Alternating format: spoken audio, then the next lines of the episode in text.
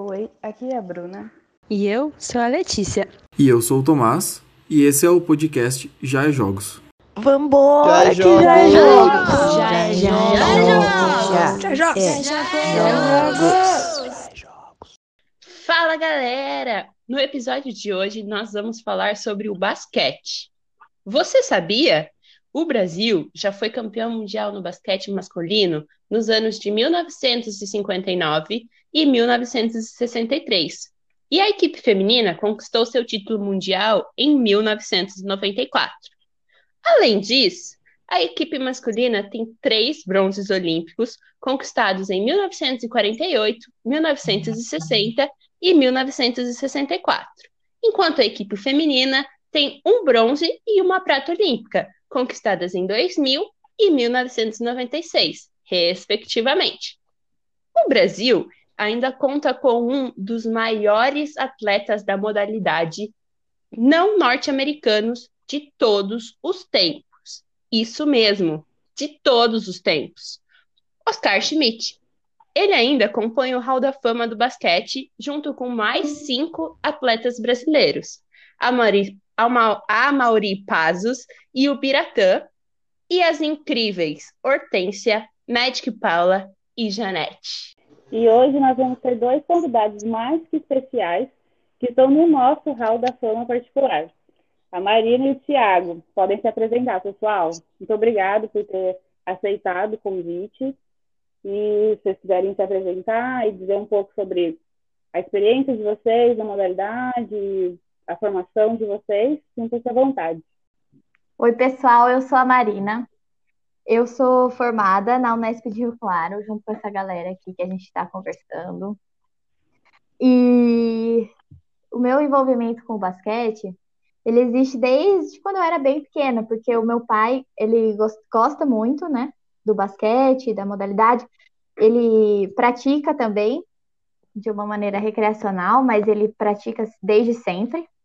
E desde pequena, eu acompanho jogos nas quadras, eu ia com meu pai, né? Era isso sempre fez parte da minha vida. E aí, logo que eu tive a oportunidade é, de encontrar um lugar para treinar, é, eu comecei a treinar basquete. Isso eu tinha uns oito anos, mais ou menos.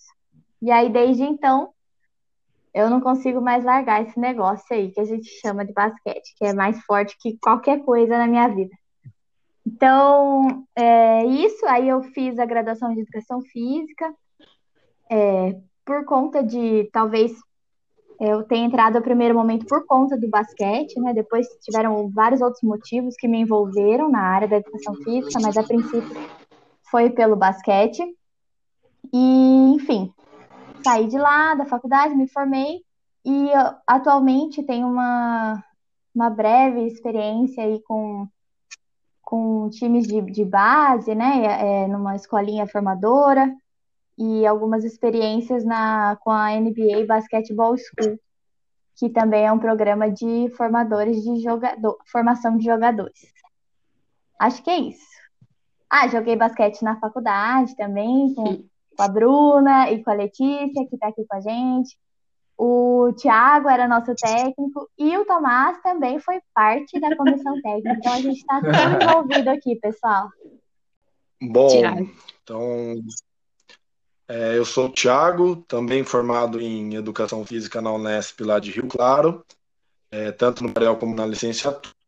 E após eu me formar, a minha experiência que eu tive em Rio Claro no mercado de trabalho foi com basquetebol. É, na Secretaria de Esportes lá em Rio Claro, trabalhei por três anos é, nas escolinhas da prefeitura, em vários polos na cidade, e também fui assistente técnico né, na categoria sub-17 da Associação Regional de, aí da, da região de, de Rio Claro. Né? E também tive experiência na universidade, como a Marina já adiantou, fui técnico do time feminino por, por seis anos, é, joguei com o masculino lá também, e minha paixão pelo esporte vem muito, muito antes, sempre gostei de esporte, de futebol, basquete, vôlei, mas foi no basquete que eu tive uma identificação maior e querer trabalhar com essa modalidade. Acho que, de maneira geral e resumidamente, é, é isso. Muito bom, pessoal. E como a gente já comentou aqui sobre alguma, algumas grandes personalidades da modalidade, a gente quer saber de vocês quais são os grandes ídolos que vocês têm. A Marina eu já sei que é o Curry, né? E você, Thiago? então. Ai, Bruna. Assim, eu tenho meus ídolos né, no basquete da NBA e também no, no basquete nacional, né? Na NBA, meu ídolo é o Tim Duncan, que, que ele assim é um jogador que teve pouca mídia ao longo da carreira, aquele jogador quietinho que não gosta de dar entrevista, mas que foi um, um fenômeno na posição dele, jogando de ala pivô. E no feminino eu gostava muito da Lauren Jackson, que foi uma australiana que jogou na WNBA, foi bicampeã da WNBA, conquistou o campeonato mundial de 2006 que foi disputado aqui no Brasil, ela foi a Austrália foi a campeã e outras medalhas olímpicas. E a nível nacional, o que eu identifico mais é, é o Thiago Splitter, por ter sido um, um pivô muito inteligente, ter jogado no meu time de coração lá da NBA, ter sido campeão. E o Marcelinho Huertas, que é um armador que eu considero um armador clássico, um armador inteligente, que eu gosto muito desses dois. E no feminino, apesar de ter visto só o final de carreira dela, a Hortense, acho que o feminino marcou geração, né? Considerada uma das maiores aí do feminino. E no, a nível nacional, a, atualmente a Tainá, Tainá Paixão, pelo que ela jogou no último Jogos Pan-Americano, tem, tem me agradado bastante. Eu comecei a seguir mais de perto. Certo. Pode falar, Mar. Bom, Bruna. Bruna, não é o Curry, tá? Acho que teve algum problema aqui quando a gente conversou antes, que você entendeu errado. É, teve alguma interferência aqui. Mas, enfim, a minha, apesar também de, de não ter é, vivido né, na, na época desses ídolos que eu vou falar, é, o, o, pouco que a gente consegue saber né, em relação à, à trajetória deles, assim, me fez, me faz, na verdade, é, me motiva, né, a estar envolvida com esse esporte então, é, eu gosto muito da história do, do Michael Jordan. Pessoal, vocês podem achar defeitos que quiserem na série dele, ele vai continuar sendo o melhor, tá? Queria deixar claro isso aqui. É, então, assim, para mim, assim, apesar do que eu acho que o que, o que me marca, assim, com eles é, é, é o além da quadra, sabe? Porque ele não era só, só bom em quadra, né? Ele tinha, tem toda uma conduta por, por trás disso que eu acho que que é a essência, na verdade, do, do atleta, né? A, a, responsabilidade, o comprometimento, a questão da liderança. Então, é assim, sem sombra de dúvidas, é o meu maior ídolo, apesar de não de não viver, né, quando ele estava jogando, não consegui acompanhar quando ele estava jogando. É, e do, em relação ao feminino, é, eu gosto muito, muito, muito da Paula, que foi da seleção feminina aqui do Brasil, que também acho, acho muito. Gosto muito da parte da inteligência para jogar dela e tudo mais. Então, isso me, me faz gostar bastante. E. Uh, ah, eu acho que, assim, de verdade mesmo, esses são os meus maiores ídolos. Vocês citaram alguns jogadores daqui do Brasil como ídolos, óbvio. E a gente queria saber como que vocês enxergam o basquete no Brasil atualmente? Tá, vou começar falando essa agora em relação ao cenário do basquete no Brasil. Eu divido de, em duas, né, em duas maneiras de, de se enxergar. A primeira, a nível nacional, do macro, eu vejo que o Brasil está carente de títulos no feminino. Eu digo títulos de expressão, como Jogos Olímpicos, ou pelo menos um pódio em Jogos Olímpicos, Campeonato Mundial. Então eu enxergo o Brasil carente nessa situação né, de, de, títulos e também, consequentemente, carente de ídolo. É, assim, comparando um pouco com, com o vôlei, que, por exemplo, teve o ídolo, o Giba, que foi um ídolo nacional, ou o Serginho, não vejo um brasileiro atualmente com esse conhecimento a nível, a nível mundial que tem uma relevância é, dentro da, da modalidade Como, por exemplo, tivemos o Oscar ou a, ou a Hortência lá, lá atrás. Então eu vejo como é, carência né, nessa questão. É, não que não tenham atletas que representam, né? Que, tipo, que tem essa representatividade no mundo, né, Thiago? Mas eles não atingem esse ápice, sei lá, né? Talvez, tipo, tem alguma coisa que trava, né? Eles não conseguir E- chegar nesse topo de ser um ídolo no Brasil, né? Isso mesmo, Tomás. É. Lógico que cada pessoa tem seu ídolo, né? Tem pessoas que se identificam, mas eu falo a questão de ser o, né, do, do jeito que você colocou, ser o, né, o- a referência absoluta, estar entre os melhores do mundo, disputar um All-Star Game na NBA, ser aquele cara que o mundo inteiro vê como atleta de grande nível, né? Então, por esse lado aí, bem, bem observado. E no, no cenário micro, eu vejo que o Brasil está se reestruturando é, politicamente e tecnicamente. É, politicamente, porque tivemos o episódio da punição da FIBA em relação à CBB, onde a de participar das categorias, tanto de base como adulto, por questões administrativas da, da CBB. Então, vem se reestruturando. A NBB, embora não seja organizada pela, pela confederação, é uma liga que está muito forte atualmente, sendo transmitida em muitas plataformas, é, no Twitter, Facebook, na Band, na ESPN, na Fox Sports, na DAZN. Então, eu vejo que a reestruturação vem sendo feita há pelo menos há uns três anos e tende a crescer é, comparado ao que chegou a ser é, no começo dos anos 2000, onde tivemos uma decadência do basquete nacional. A gente viu esses dias, né, uma notícia do basquete que saiu recentemente, acho que faz uns três, quatro dias, que tá tendo meio que uma briga interna entre a confederação e a NBB, porque a confederação tá estimulando a criação de ligas paralelas, assim, tipo, meio que regionais. Vocês ficaram sabendo alguma coisa disso? Alguma coisa tem fundamento? Vocês sabem? Ou é, tipo, meio que surgiu, assim, nesse momento para tentar teve esse atrito no começo do, do ano passado, porque a CBB precisa criar uma, um campeonato próprio.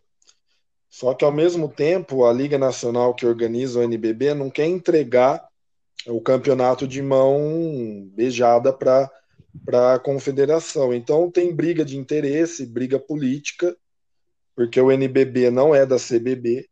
Então, pela FIBA, é, a CBB precisa criar um campeonato próprio. Então é essa briga política que, que está ocorrendo aí no, nos bastidores. E não teria como juntar os dois? Tipo, a CBB junto com a Então, quem organiza, a NBB?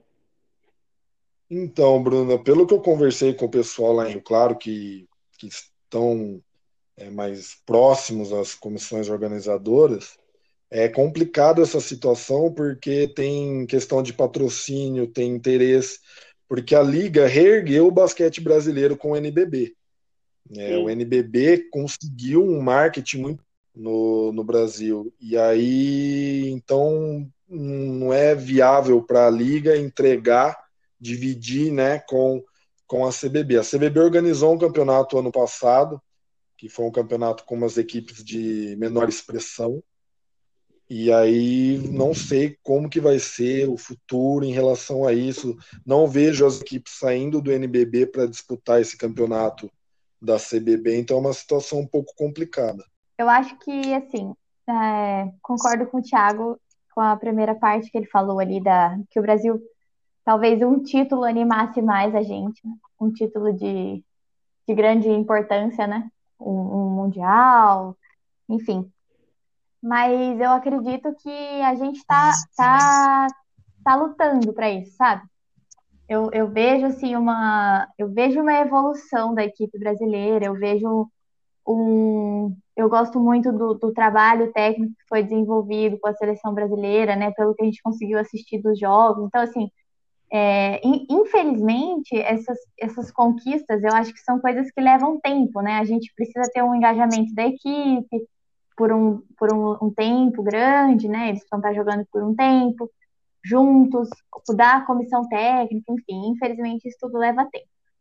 Mas eu acredito que existem atletas, sim, que são que são destaques assim no basquete brasileiro, tipo o Alex, o Varejão, o próprio Thiago Splitter, que, que não, não joga mais, mas enfim, são atletas mais jovens e que trazem essa trazem uma referência né, do, do nosso basquete, o Rafa Luz, enfim, são, são bons jogadores, né?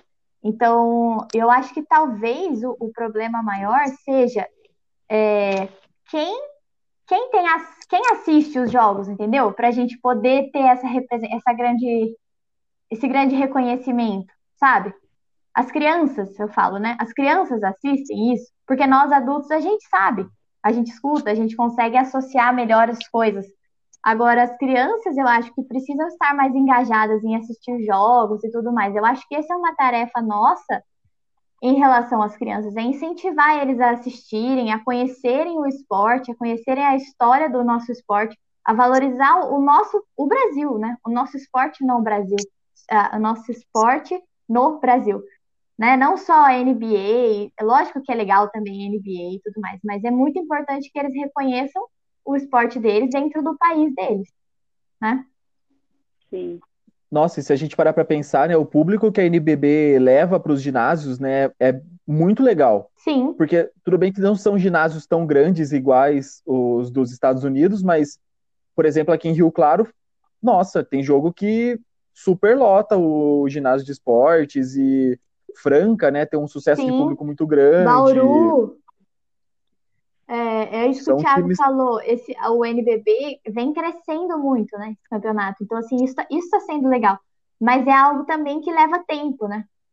Então, eu acho que o nosso papel principal é, é fazer com que os nossos atletas de, de todas as idades, eles, eles invistam o tempo deles no basquete brasileiro, para aprender sobre, para assistir, para para curtir, enfim, para seguir os atletas e ver o trabalho desses atletas. Isso, eu acho que é isso que a gente precisa fazer mais, sabe? Sim. Sim, concordo, concordo plenamente. Tanto é que quando eu tive a oportunidade de trabalhar com escolinha lá em Rio Claro, é, eu sempre cobrava dos meus alunos que procurassem entender o que, que está rolando no basquete, o campeonato mundial, enxergar o basquete além da NBA e levar os alunos nos jogos do, do NBB que, que eram realizados lá em Rio Claro. Lógico que é muito complicado a questão de transporte, questão de, de locomoção, vamos dizer assim, mas tivemos a oportunidade de levar os alunos das escolinhas em um dos jogos para eles se sentirem é, dentro do, do, do, contexto, né? Não adianta a criança pegar uma bola, arremessar sem saber o que é o basquete brasileiro, que é diferente do basquete da NBA, que é diferente do basquete que joga na Europa. E acho que isso forma, além, é, se ele não virar atleta, que é o que acontece com a maioria, possa ser um, um cidadão é, por dentro do que está acontecendo, não só no basquete, mas nas outras modalidades. Sim. Mas aí também entra uma outra questão, né? Porque o Thiago citou alguns, alguns canais que passam é, a NBB, que passam a NBA, e a maioria são canais fechados.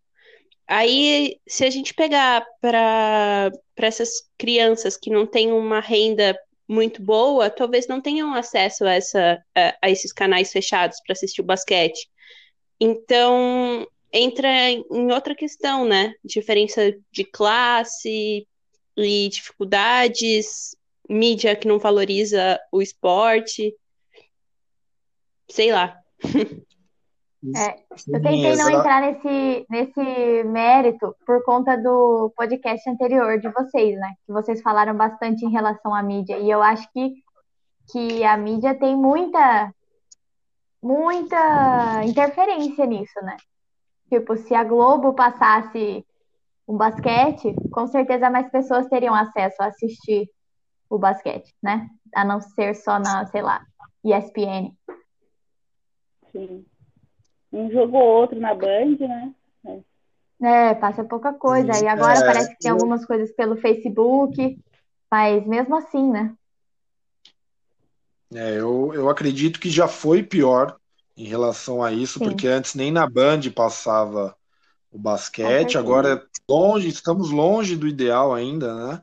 Mas pelo menos o Facebook, uma ferramenta mais acessível hoje em dia, a Band com jogos de, do, de sábado do NBB e, e domingo e quinta da, da NBA. Então, é longe do ideal, mas, mas tivemos uns período, períodos piores aí. Eu acho Sim, que com as redes sociais ajudam a democratizar um pouco, né, o, é, o acesso a essa informação, né? Porque se você tiver acesso ao Facebook, por exemplo, você consegue ver muitas coisas, muitas transmissões lá, não só do basquete, mas de muitas outras modalidades também. Então, Sim, mas acho que é isso, né? A gente tem que pensar pelo lado positivo para a gente não ficar desanimado. Então é o que o Thiago falou, a gente já estava pior, já, já passou por momentos piores e a gente está. Eu sinto que a gente está crescendo, né, na modalidade. Sim, Sinto que a sim. modalidade está tá se desenvolvendo. Sim, Em- eu também percebo que cresceu muito, Marina, porque os meus alunos comentaram muito, aí, lógico que volta a questão da NBA, mas não antes não tinha o tanto de alcance finais da NBA com a geração Golden State, vamos dizer assim, teve igual nas últimas temporadas aí. O crescimento é nítido. Sim, com certeza. Enquanto, enquanto vocês falavam, eu fiquei prestando atenção nas pessoas que vocês citavam, né? E a grande maioria eram homens, inclusive a NBB é um campeonato masculino. E eu queria que vocês nos dissessem sobre o basquete feminino. O que vocês acham? Como que ele tá hoje em dia?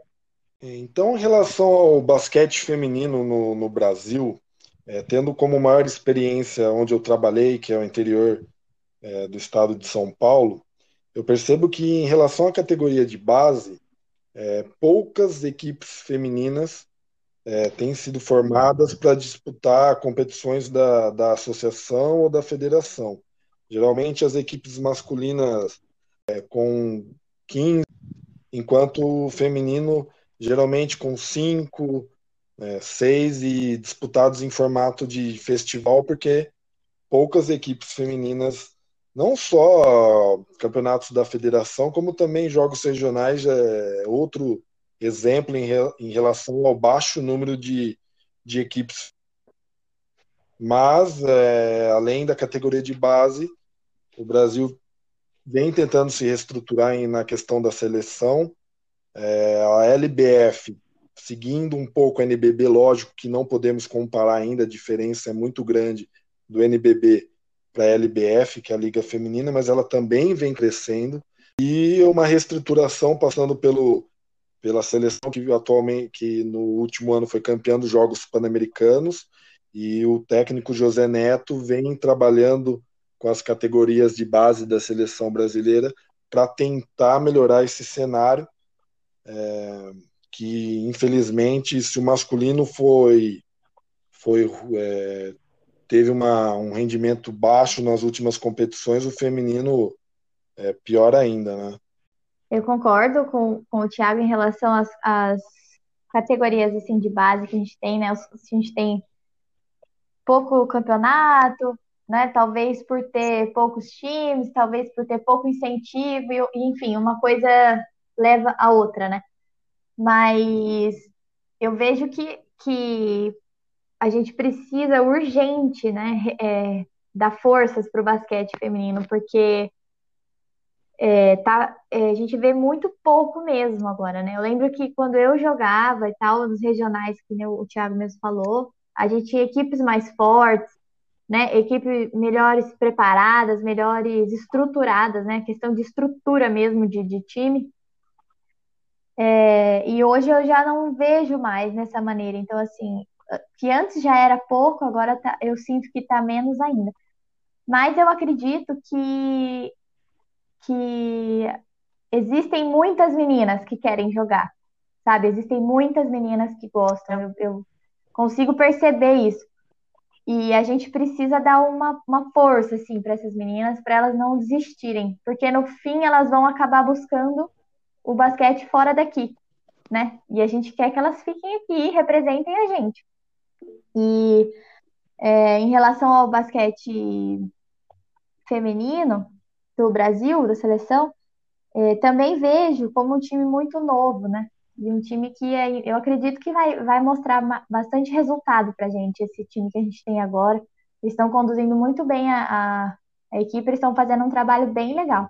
Então, acho que, que é isso. Porque você comentou, Má, sobre as meninas não terem incentivo aqui e acabarem partindo para outros países ou outras possibilidades, e tenta, muitas vezes isso acaba tirando as meninas que podiam ser parte da nossa seleção, ou enfim, de uma competição nacional, é, me lembrou um pouco o que a uhum. Polêmica, digamos assim, que teve com a Érica essa semana que passou, né? Que ela comentou um pouco sobre a questão de patrocínio e incentivo que o basquete feminino brasileiro não tem quase nada é, uma diferença muito grande considerando o basquete masculino, que às vezes times e jogadores de menor expressividade conseguem Sim. mais patrocínios do que jogadoras que jogaram Sim. na WNBA, que jogaram na seleção, que são, sei lá, eu, grandes eu, nomes. Eu, eu vi um pouquinho aí dessa, dessa isso, questão da que a Erika trouxe aí, né, esse, essa semana, eu acho que foi até. É, é muito triste isso, na verdade, né? Assim, a gente fica um pouco chateado, assim. Eu acho que a gente é, tá, tá longe do, do que acontece.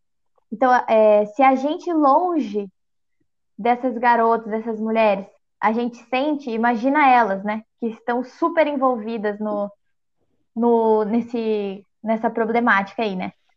Então, eu, eu acho que é um problema muito grave que a gente tem e que vai levar um tempo também para ele se dissolver, talvez, né? E, e, se desmanchando assim.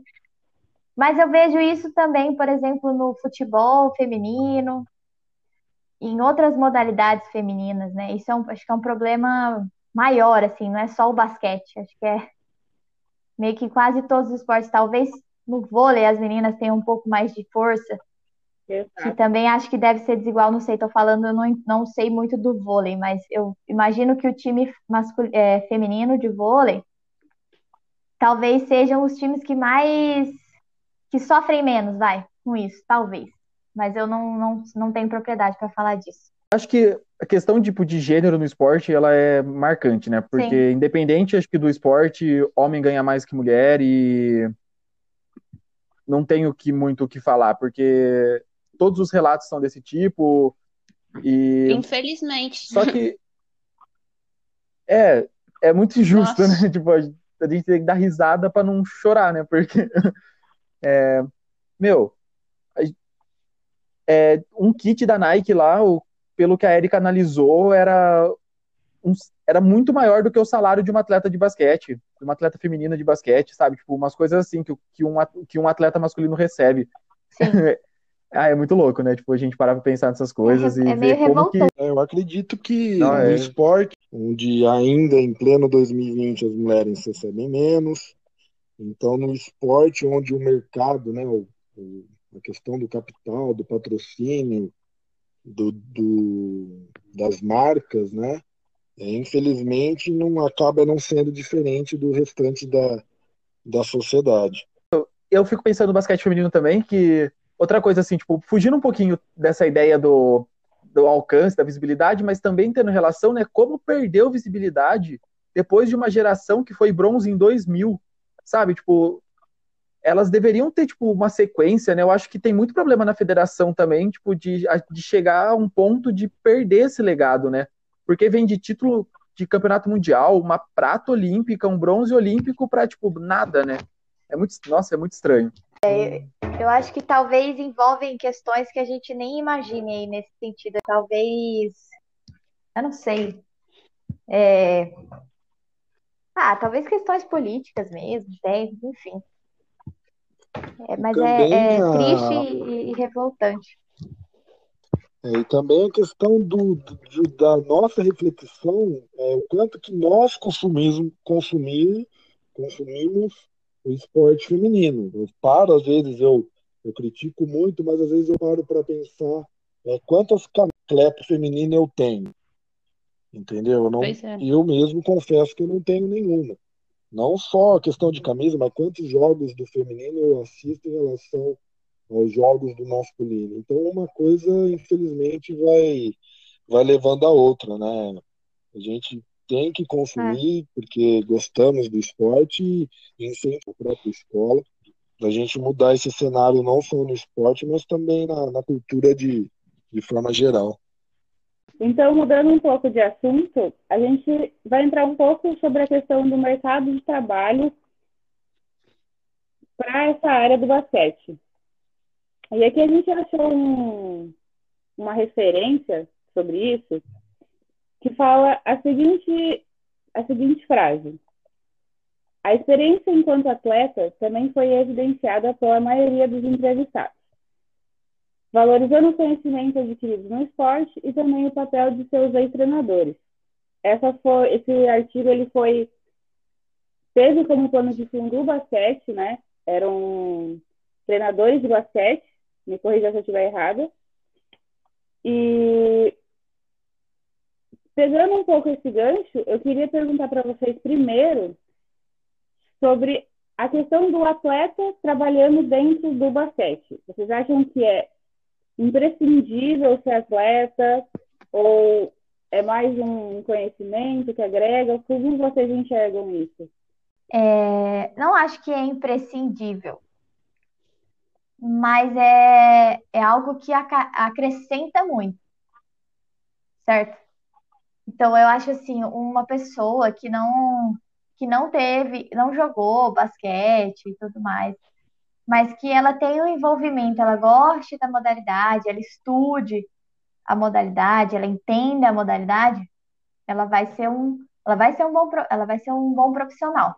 Mas eu, eu creio que a, a experiência, né, de, de atletas, vivências e, enfim, tudo, tudo que um atleta passa, ele também, isso também vai, vai trazer muita, muita carga para esse profissional, sabe? Não só em relação a, a questões é, do jogo em si, porque o, jo o jogo ele muda, sabe? Ele, existem várias maneiras de se jogar, né? Cada, cada um tem um tipo de leitura, cada um tem um tipo de interpretação e tudo mais. Mas eu acredito que a pessoa. Oi? E o jogo muda, né? Também, do também. O jogo também. muda ao longo do Mas eu tempo. acredito que a experiência de atleta é, vai, vai fortalecer o profissional no sentido é, da relação com o, com seu atleta, sabe? O que, o que ele, ele vai saber muitas vezes o que o atleta sente em determinados momentos, vai saber melhor o que o atleta gostaria de ouvir em determinados momentos, sabe? Coisas, coisas desse tipo. Eu acredito que isso, isso acrescenta muito. E você se inspirou em algum técnico seu para atuar agora? Você falou que está trabalhando com a base, né, com escolinha de formação de atletas. Você tem algum técnico como espelho ou você acredita que é mais sua formação? Eu não sei. Ah, não, peraí, preciso pensar. Não, eu acho que não existe.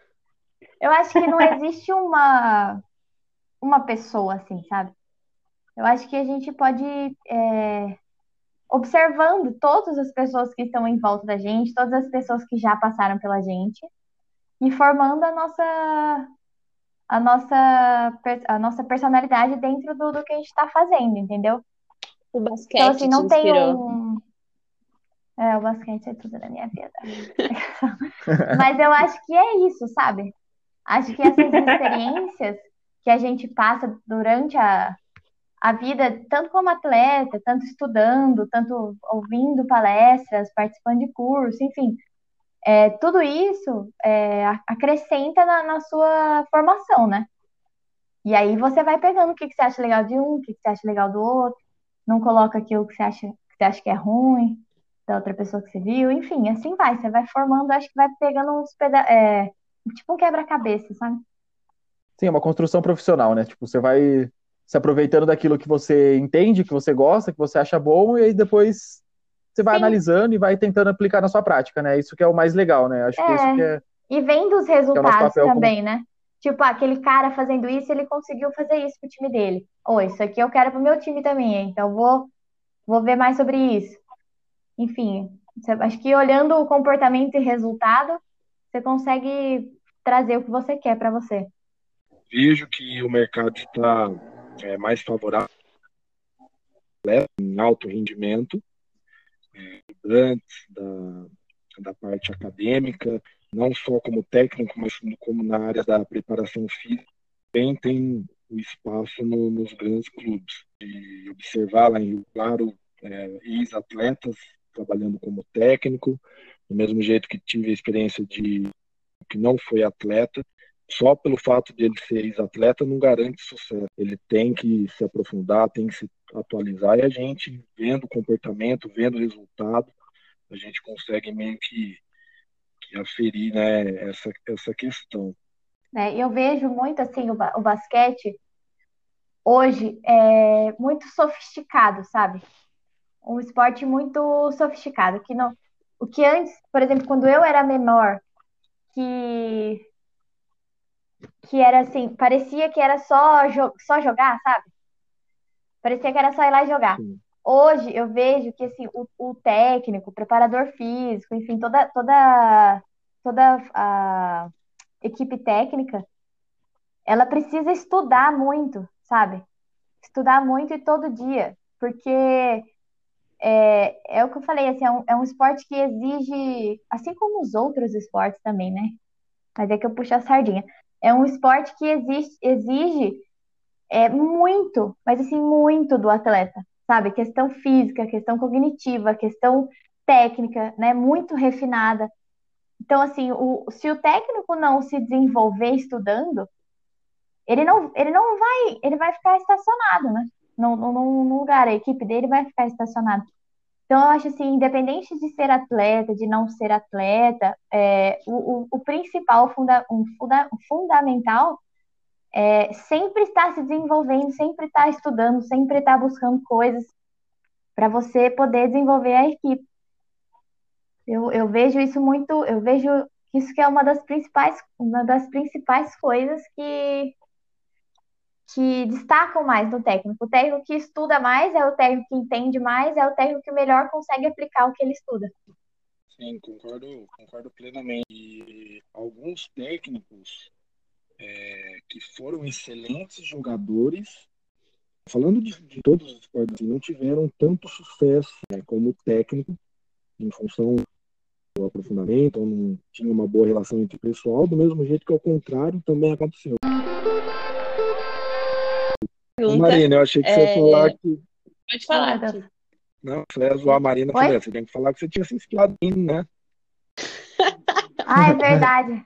Putz, dá pra voltar aí? Fiquei chateado. Cortar, falei. Mas tudo bem.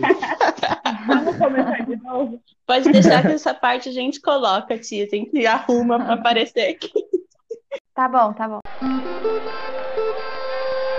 É, então vamos para a nossa última pergunta. A gente quer saber como que vocês acham que está a formação de atletas nos dias atuais e qual é o público que tem acesso a essa formação.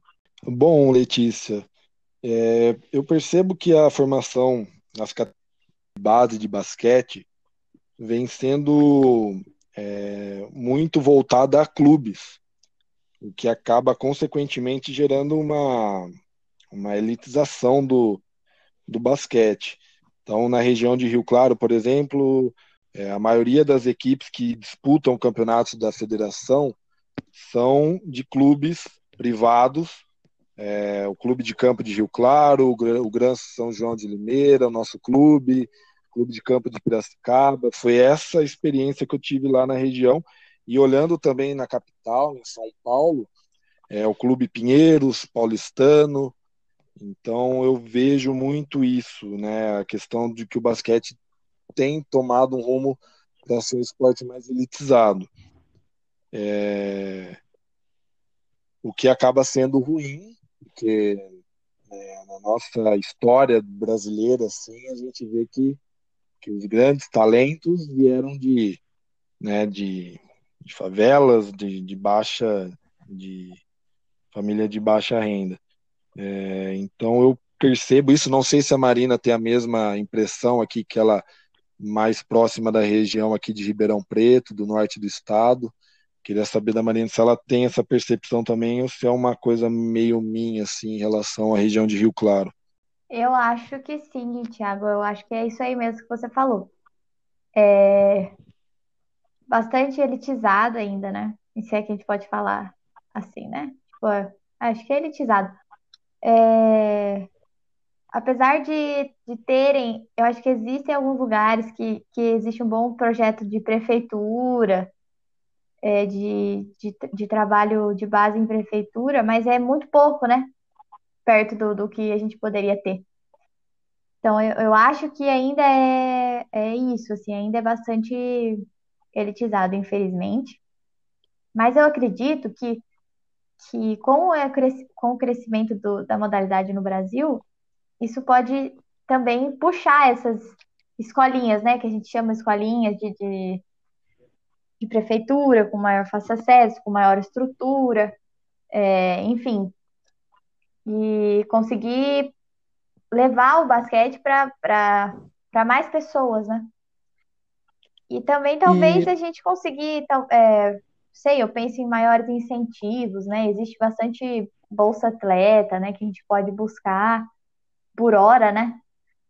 É, Mas é isso, infelizmente eu, eu, eu, eu acho, eu tenho a mesma visão que você. E vocês têm ideia se esse é é uma característica do estado de São Paulo, ou da região sudeste, ou é mais ou menos assim no Brasil todo? Vocês têm ideia de como é o é- panorama, tipo, Eu acho que aqui em São Paulo é, é o melhor. Eu imagino que fora daqui, é, Nordeste, Norte, eu imagino que seja bem pior. É, porque tem o basquete cearense, né? Que ele é até com um time que disputa NBB, que ele é Sim. conhecido, bom, mas também não tem Tem muito a mais lá, né? Que a gente. também, Ah, Unifaz, verdade. mas eu Sim. acredito que assim, o o lugar que mais tem, ac- que as pessoas mais têm acesso, mais oportunidade, talvez, seja aqui no estado de São Paulo. Eu acredito. Não, em relação a isso, pelo número de equipes na federação, com certeza o que mais revela, mas é, eu queria falar em relação à dificuldade que é o espaço para se praticar o basquete, porque como o Tomás, a Letícia e a Bruna colocaram brilhantemente no primeiro, primeiro podcast sobre a facilidade de se jogar futebol, o basquete é um pouco diferente porque a questão da tabela, a questão de estrutura, não são todas as prefeituras que têm. Então eu vejo que historicamente ó, é, o clube, é, de forma geral, é o formador dos atletas, só que a gente precisa massificar em questão de escolinhas, de levar para os bairros mais afastados. É nesse sentido que que o basquete precisa ser, ser ampliado, porque o clube vai formar mesmo, não, não tenha dúvida, mas dá oportunidade para todos, né? Sim, Thiago. É, eu acho que nesse quesito que você comentou sobre, por exemplo, quadra, né, que é muito fácil jogar futebol e tal, que a gente comentou no último episódio, mas a gente vê uma situação diferente nos Estados Unidos, por exemplo, que tem muitas quadras simples, nada oficial, mas que dá para você jogar, brincar e o pessoal faz isso tranquilamente. E eu acho que o Tomás pode contribuir mais com isso, eu acho, sobre a questão de por que, que muito do basquete ser assim, num nível absurdo nos Estados Unidos vem muito desse do tanto que eles jogam e se desenvolvem nos Estados Unidos nas ruas e não nos clubes muito antes de chegar num nível alto e tudo mais no tempo de lazer deles mesmo muito antes de chegar no nível mais alto É, eu acho que é o que a gente tem aqui com o futebol. É basicamente tipo o exemplo. É, Porque o, enquanto aqui o futebol é praticado na rua, em qualquer lugar, em qualquer espaço, tipo, independente do que você tenha, pode ser de grama, terra, cimento, tem gente jogando futebol. Eu acho que lá é um, se assemelha bastante com isso, né? Eu acho que essa, essa fomentação do esporte, né? O quanto a população gosta de praticar tal esporte. sim. Eu imagino que seja isso.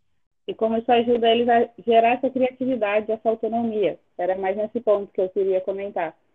eles jogarem o jogo. Sim, isso é muito importante, né? Que é a questão do, do que você aprende jogando. Então, é, independente da situação que você está, você vai encontrar mais situações semelhantes, você brincando, jogando ou fazendo uma atividade parecida com o jogo formal, né, que é o basquete 5 contra 5 na quadra grande, com a tabela na altura correta, e tipo, do que você, sei lá, ficar apenas batendo uma bola, entendeu? Tipo, essa que as teorias da pedagogia do esporte, de ensino por meio de jogos, né, abordagens mais é, sei lá, tipo, mais ativas, né, tipo, metodologias mais ativas de ensino estão falando nesse sentido agora. É, acho que contribui bastante, sim. Quanto à, à formação, né, desses atletas de base, eu acho que o Brasil também, também está em crescimento, né, quanto a isso. Porém, ainda estamos muito longe do que deveria ser. É, eu, eu, eu vejo bastante, assim, que falta para nós, que é o que a gente fala de, como é que é, uma, uma escola de basquete do. Brasil. Sabe? Oi? Uma cultura esportiva. Não, eu também. Eu acho que a gente nunca vai vencer o futebol, mas a gente pode crescer o esporte, né? É, mas assim, eu acho que falta isso, né? Uma escola formadora, assim. A gente não tem uma referência no Brasil do que seria o desenvolvimento do atleta. Eu acredito que, que isso vai se formar, está em construção, está um pouco longe ainda de, de se realizar, de se, se realizar, mas eu acho que falta um pouco isso ainda, sabe? A gente é muito desorganizado, sabe? Cada técnico tem um tem um segue uma coisa, sabe? Eu acho que falta um, um centro para a gente poder se estruturar, né? E, e ter o desenvolvimento da modalidade. Porque isso existe em outros países, existe na Europa, existe na Argentina, bem, muito bem feito, nos Estados Unidos, e o Brasil a gente não tem essa referência no Brasil, a gente tem que buscar fora daqui. Exatamente. Então, acho que quando a gente consolidar isso, os técnicos terão uma referência, os técnicos terão onde buscar para poder se melhor formar, para assim poder formar melhores atletas, né? Na questão de jogo mesmo, né? Não questão de é, cidadão, eu falo na questão de jogo mesmo. Mas se contribui também, né? Porque o esporte ele é um, uma super é, ferramenta social, né? Tipo, é sensacional o poder que o esporte tem, né? Sim. É demais. E além disso, aqui para encerrar, a gente tem algumas dicas, né, que de filmes e séries pra gente sobre basquete aqui que a gente selecionou. Hum. Como a Marina citou no começo do episódio, tem o, o documentário sobre o Jordan, né, o Arremesso Final, que é disponível na Netflix, que conta um pouco da trajetória dele no basquete, dentro do time lá, o Chicago Bulls. E tem mais dois filmes que a gente gosta de indicar. Um aqui mais sério, baseado em fatos, né, que é que é a Estrada para a Glória, que fala da criação de um time de basquete exclusivamente negro no estado do Texas, que era muito racista naquele período em que o filme foi gravado, né? Se passou lá nos Estados Unidos. E, para mim, o melhor filme de basquete de todos é Looney Tunes, Pernalonga, Patolino, Space Jam. Eu, é o filme atemporal. Eu estou ansioso para o filme do Space Jam com o LeBron James. eu estou querendo muito, assim. E é isso, vocês querem indicar mais algum? Vocês têm alguma indicação de filme legal que ou de série ou de documentário, sei lá, qualquer coisa que envolva o basquete? Eu gosto muito do Coach Carter. Para mim é o eu melhor. falar. Fica a dica aí, pessoal. Coach Carter, recomendação dos nossos dois convidados. Coach Carter, indicação do Coach Thiago e Coach Marina.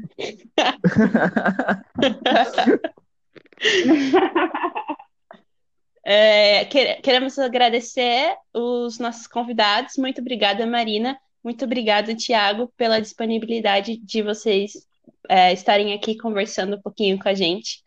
É, vocês sabem que são uma referência para a gente nesse esporte também, por tudo que vocês representam e representaram não só na nossa vida, mas nesse esporte. A gente sabe que vocês levam a sério há muito tempo da vida de vocês. Muito obrigada pela presença. Muito obrigada, Letícia. Foi ótimo passar esse tempo com vocês. Muito obrigada, Bruna, Tomás. Foi uma delícia esse bate-papo aqui. Espero que eu não tenha falado nada errado. Espero que tenha dado tudo certo. Também queria agradecer o Tomás, a Letícia, a Bruna pelo, pelo convite, compartilhar essas experiências com a Marina, que, que estivemos juntos aí tanto tempo lá no time da, da Unesp, e também parabenizar vocês né, Thiago? pela, pela, pela iniciativa que tiveram de, de criar esse podcast e levar outros esportes para aqueles que gostam da, das modalidades e às vezes acabam não, não tendo onde ouvir ou onde se informar. É. É, Também essa é a nossa intenção. É, eu gostaria de parabenizar vocês também por isso, que é super legal.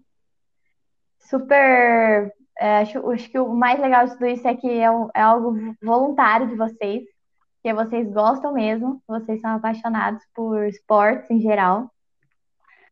E, então, acho que é muito. Assim, eu, eu fico muito orgulhosa de vocês, que são meus amigos, né? Para quem não sabe, são meus super amigões. Eu fico muito orgulhosa de vocês e muito orgulhosa de ser convidada e estar aqui. E gostaria de publicamente, é, como o Thiago disse, né, foi muito bom a gente compartilhar alguns anos juntos nessa modalidade.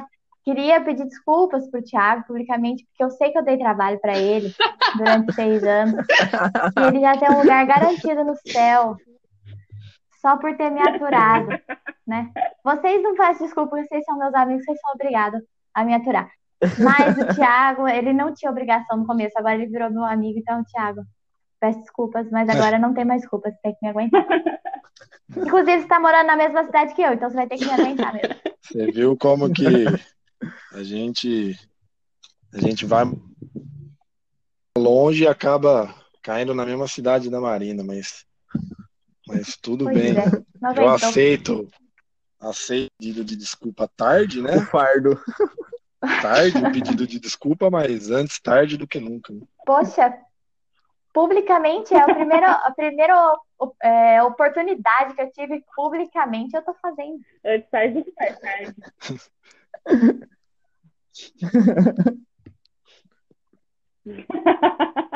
Valeu, galera. É, mas, en- mas então é isso, pessoal. A gente vai encerrando o nosso segundo episódio aqui do podcast. Semana que vem vemos, vamos voltar com mais um episódio, agora com o esporte individual. Fica aí a curiosidade para vocês. E é, curtam, compartilhem em nossas redes sociais. Nós estamos com uma página do Instagram, Instagram também, que é Jae Jogos Podcast, tudo junto. Procurem lá, nos sigam. É, muito obrigado pela atenção aí e até a próxima semana. Falou, galera! Valeu. Beijo, falou.